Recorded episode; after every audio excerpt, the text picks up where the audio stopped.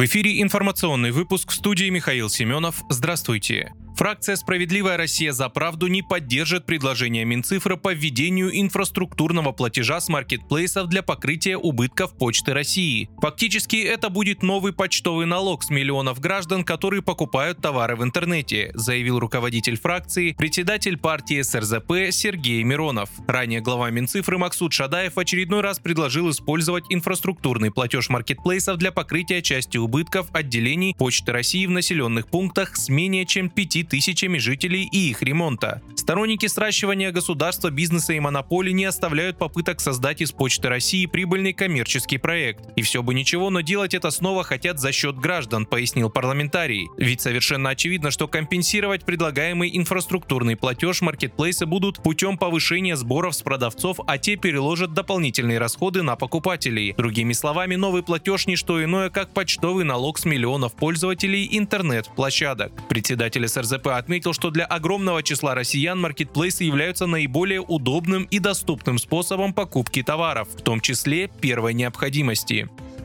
Под Хабаровском Следственный комитет проводит проверку руководства школы номер 16 из-за кадров, на которых учеников унижают и избивают. Об этом сообщает РИА Новости. По словам персонала, директор учреждения не реагирует на жалобы педагогов. Если учитель сообщает о сорванном уроке, по мнению администрации, педагог не смог найти подход к ребенку. Родители детей надеются, что проверка СК улучшит ситуацию. На данный момент некоторые родители переводят учеников в другие школы. Внимание правоохранителей привлекла школа в поселке Завет Света Ильича после нескольких видеороликов в сети интернет.